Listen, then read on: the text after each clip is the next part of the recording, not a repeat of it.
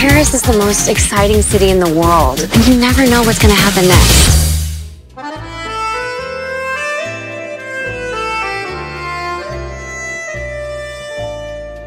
Il y a Paris version Netflix et il y a la vraie vie. 123 000, voici le nombre d'habitants que la capitale a perdu en seulement 10 ans, à en croire les données de l'INSEE. Un déclin démographique propre à la ville lumière, puisque les autres grandes villes françaises voient toute leur population augmenter. Les facteurs sont nombreux pour expliquer la situation. Bien sûr, il y a les prix de l'immobilier qui se sont envolés, mais il serait réducteur de ne la résumer qu'à ça. Alors comment s'explique cet exode loin de la capitale? Pourquoi les gens veulent-ils à tout prix fuir Paris? La tendance va-t-elle perdurer dans les années à venir? Avant tout et pour comprendre, voilà ce qu'il faut savoir.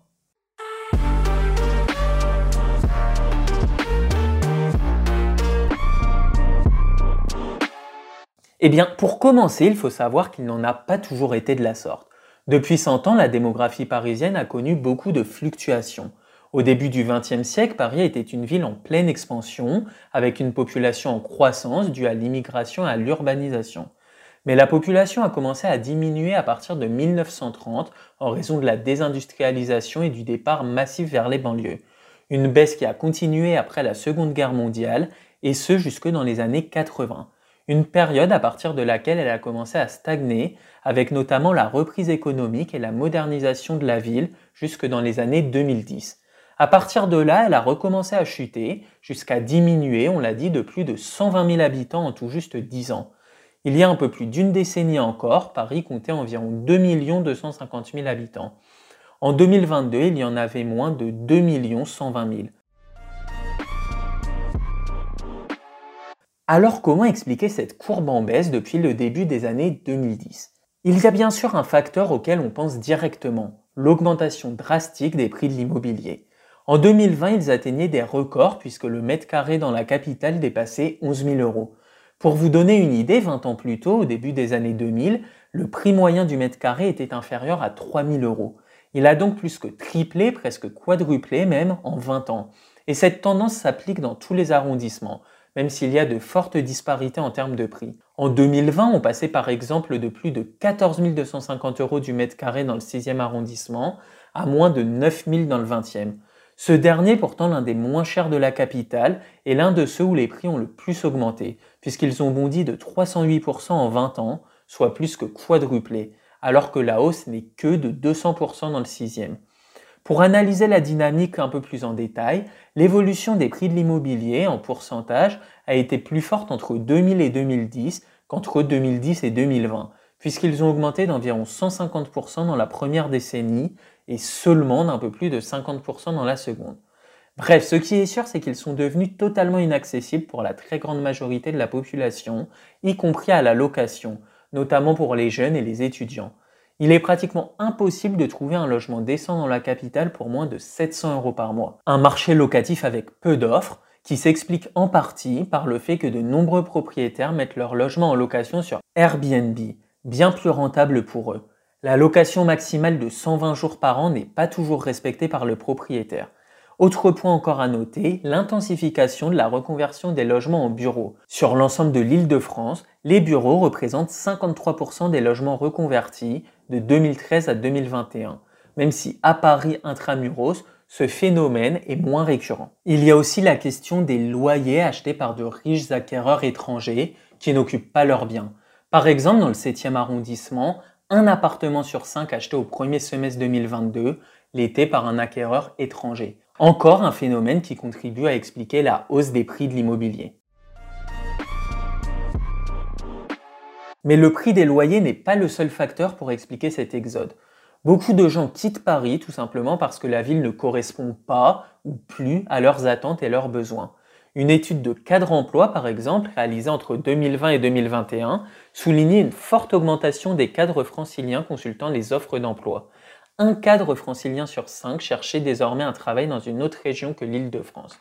D'ailleurs, plus largement, le Covid et les confinements répétés ont donné des envies d'ailleurs et d'espace à beaucoup de Parisiens. Et le télétravail a facilité la mobilité et permis à certaines personnes de ne plus forcément vivre dans la ville dans laquelle se trouve leur entreprise. Mais comme le montre la dynamique depuis 2010, Il n'a pas fallu attendre la pandémie et le recours au travail à distance pour constater cette vague de départ. Il faut donc prendre en compte, en plus des prix de l'immobilier, les galères et le temps passé dans les transports en commun, le stress incessant, les embouteillages, l'insécurité, la grisaille, le bruit ou encore la pollution. Bref, les gens aspirent tout simplement, pour beaucoup, à un meilleur cadre de vie. On pourrait alors imaginer que les Parisiens quittent Paris pour des zones rurales, pour des grandes maisons avec jardins dans la campagne. Pourtant, une étude de l'INSEE réalisée en 2021 montrait que 90% des Parisiens qui quittent la capitale s'installent dans une commune urbaine. Près de 6 sur 10 d'entre eux restent eux-mêmes en Île-de-France, dans des zones plus pavillonnaires et moins stressantes.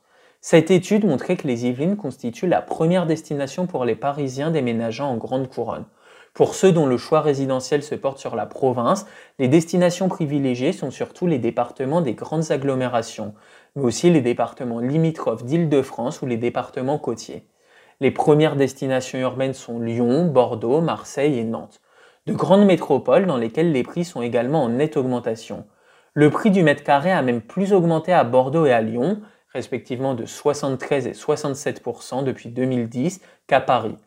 Pourtant, il ne dépasse pas 5000 euros et reste donc bien plus abordable que dans la capitale.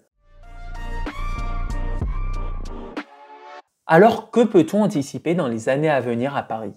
Eh bien, a priori, la capitale devrait continuer à se vider, au moins à court terme, et les prix de l'immobilier devraient eux continuer à baisser.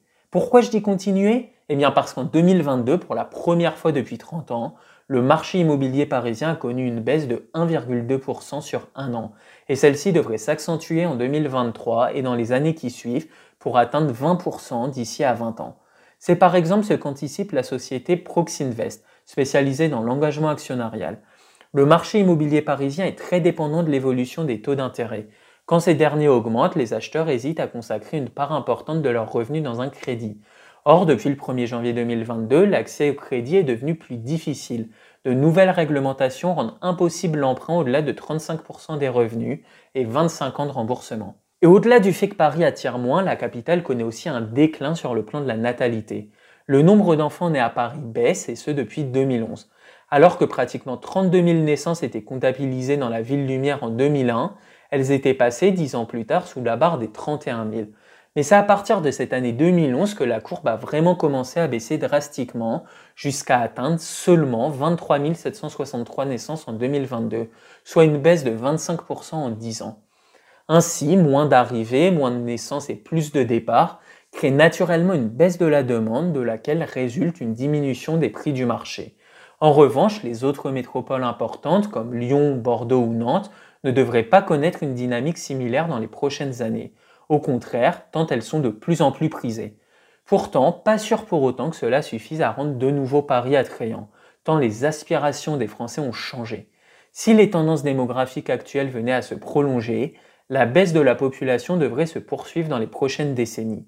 Le nombre de Parisiens passerait alors sous le seuil des 2 millions au cours de la décennie 2050-2059.